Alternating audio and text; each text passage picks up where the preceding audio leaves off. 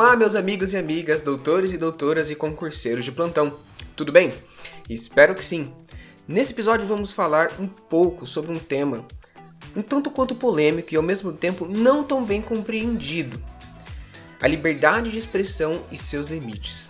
Mas antes, não esqueçam de nos seguir, comentar e compartilhar com seus amigos o nosso podcast. Ah, e também nos acompanhe pelo Instagram, o constitucional do podcast, e no meu perfil pessoal, o arroba pauloc Camargo. Bem, pessoal, nos últimos dias fomos surpreendidos pela manifestação de um youtuber, um ex-apresentador de um dos maiores podcasts que a gente tinha, que ao tentar defender a sua ideia de falta de liberdade de expressão plena e apresentar uma crítica à democracia, defendeu a criação legal de um partido nazista. Ele explicou que, para ele, a extrema esquerda possui muito mais liberdade do que a extrema direita, e que se realmente existisse a liberdade de expressão, Poderia sim existir pessoas que defendessem seus ideais antissemitas, de não gostar de judeus, né? Entre aspas, foi de não gostar de judeus, ter o direito de não gostar de judeus. Por isso eu decidi trazer esse episódio, antes de continuar com a programação normal, para tentar deixar claro, de uma vez por todas, que mesmo princípios constitucionais possuem limitações, tá bom? Então vamos lá. O artigo 5 inciso 4 e 5 da Constituição Federal define que a todos são assegurados os direitos de livre a manifestação de pensamento, sendo vedado o anonimato, e o direito de resposta proporcional ao agravo, além da indenização por dano material, moral ou à imagem.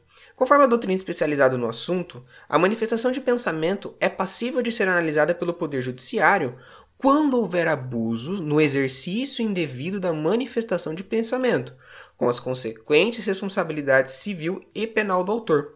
Esse abuso pode ocorrer inclusive quanto publicações injuriosas por parte da imprensa, uma vez que é totalmente responsável e deve zelar pela vigilância e controle de matéria que divulga. Logo aqui já vemos uma particularidade. Mesmo existente a liberdade de imprensa, também como princípio constitucional, é o que será um tema que vamos abordar mais futuramente, esse princípio já se mostra limitado pelo próprio princípio da liberdade de expressão. Muitos aqui podem questionar o seguinte: como que a minha liberdade de manifestação é negada ou limitada em determinadas situações, sendo que ela é um princípio constitucional? Pessoal, veja bem, ao tratar desse assunto, entramos em uma discussão muito mais profunda do que a mera leitura superficial de doutrina ou da lei seca. Essa é uma questão que Alexi trata e denomina de sopesamento de princípios. Para Alexi, como os princípios constitucionais são dotados de pesos, um princípio poderá ser mais ou menos restringido quando analisada a importância relativa do princípio conflitante. Isso quer dizer que, mesmo existente a livre manifestação de pensamento como princípio constitucional, este pode ser limitado quando o seu exercício mostrar-se contrário ao direito à vida ou existência de outra pessoa. Isso porque o direito à vida demonstra maior peso no caso prático, ainda mais quando estamos diante de um fato tristemente histórico como, foi o Holocausto. Entrando um pouco em direito internacional, o Pacto Internacional sobre Direitos Civis e Políticos, o Decreto número 592 de 92, no seu artigo 6 parágrafo 1 também é bem severo ao afirmar a inviolabilidade do direito à vida. Vejamos, direito à vida é inerente à pessoa humana, esse direito deverá ser protegido pela lei. Ninguém poderá ser molestado por suas opiniões. Toda pessoa terá direito à liberdade de expressão. Esse direito incluirá a liberdade de procurar, receber, difundir informações e ideias de qualquer natureza, independentemente de considerações de fronteiras, verbalmente ou por escrito, em forma impressa ou artística ou por qualquer outro meio de sua escolha.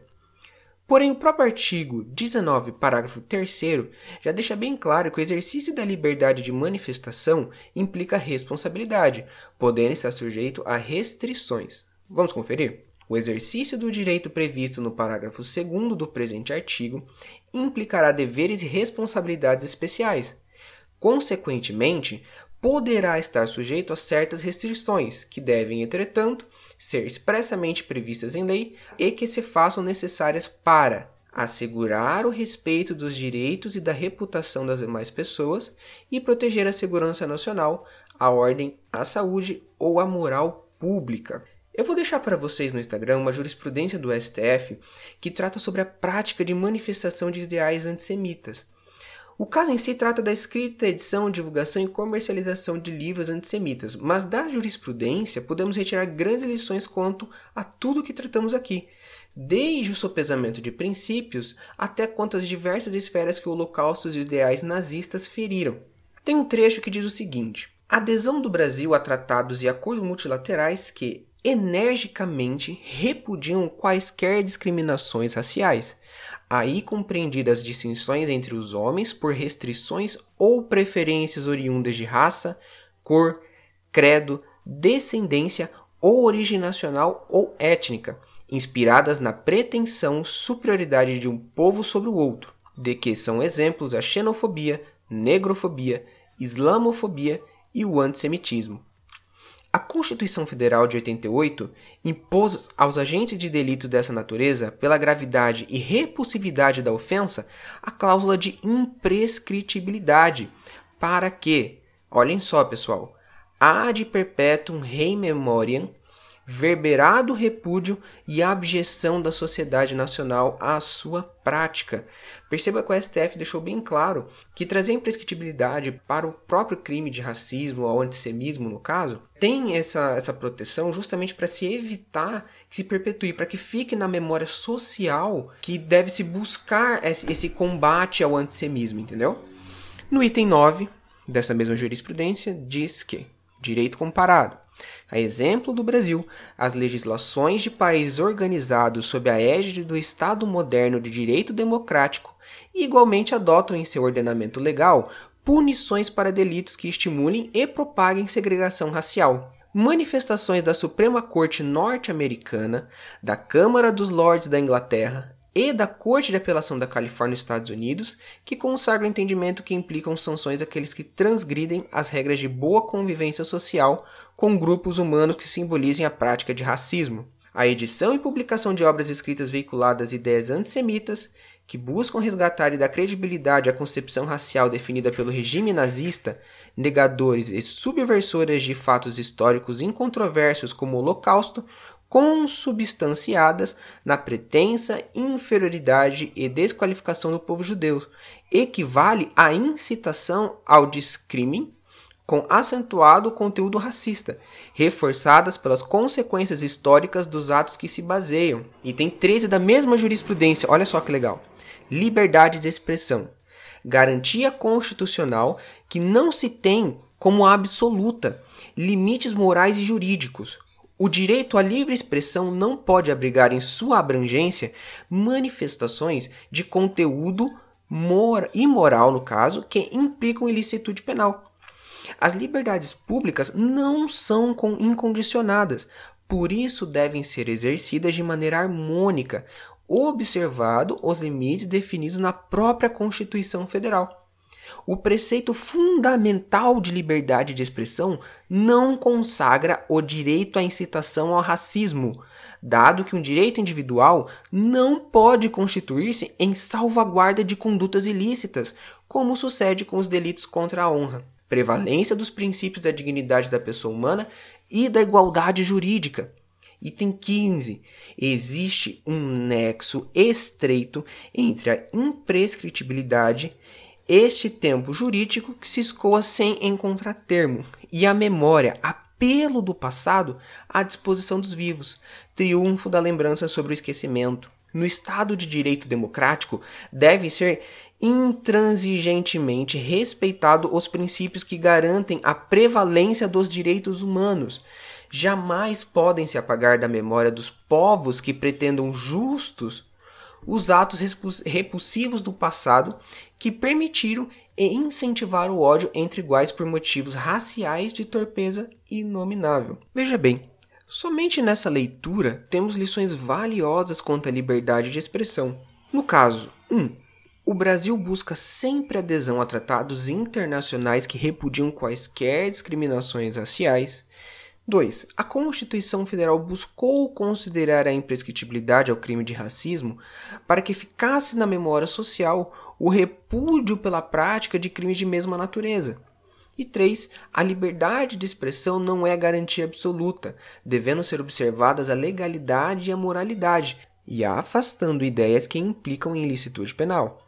Deve-se destacar uma importante lição dada na obra Curso de Direito Constitucional dos autores Ingo Sarlet, Luiz Marinoni e Daniel Mitidiero, que assim elucidou o direito à honra, no quadro dos limites aos direitos fundamentais, também não se reveste de caráter absoluto, mas desempenha papel relevante na condição de limite ao exercício de outros direitos fundamentais, em especial das liberdades de expressão, informação, imprensa, manifestação do pensamento. Fecha aspas. Em resumo, pessoal, o Brasil, como um país em busca de aprimorar cada vez mais o Estado democrático de direito, não comporta ideais antissemita ou nazista. O Holocausto é uma mancha triste que ficará na história mundial e cabe aos Estados soberanos perpetuarem políticas públicas na busca de repelir qualquer tentativa ou iniciativa de pensamentos supremacistas. Então, cuidado, pessoal. A sua liberdade de pensamento, de expressão, não é absoluta e não comporta a sustentação de ideais supremacistas, viu? Nem mesmo cogitar tais hipóteses. O seu direito termina onde o do outro começa. Há uma frase, se não me engano, de Freud, que é de extrema sabedoria, e assim diz: Você é dono do que cala e escravo do que fala. Além do mais, há uma outra frase do personagem Dumbledore do filme Harry Potter, né? E as Relíquias da Morte, parte 2, que também é profunda, e assim ensinam: Palavras são, na minha nada humilde opinião, nossa inesgotável fonte de magia capaz de formar grandes sofrimentos e também remediá-los. Por fim, para os que creem na Bíblia, vigiem constantemente o que falam ou defendem, pois, de acordo com o livro de Lucas, capítulo 6, versículo 45, o homem bom, do bom tesouro do seu coração, tira o bem, e o homem mau, do mau tesouro do seu coração, tira o mal, porque da abundância do seu coração fala a boca. Em resumo, a liberdade de expressão é garantia constitucional, tendo força de princípio, porém de garantia não absoluta, devendo ser observadas a legalidade e moralidade sob pena de responsabilidade civil e penal. Por ter força de princípio de garantia relativa, seu exercício pode sofrer restrição diante de outros princípios de maior valor, devendo ser analisado caso a caso. Mas, minha gente, como tudo que é bom dura pouco, por hoje vamos encerrando por aqui também. Mas me diga, gostaram do episódio de hoje? Siga o nosso podcast em todas as plataformas disponíveis e venha nos dar sua opinião quanto ao tema.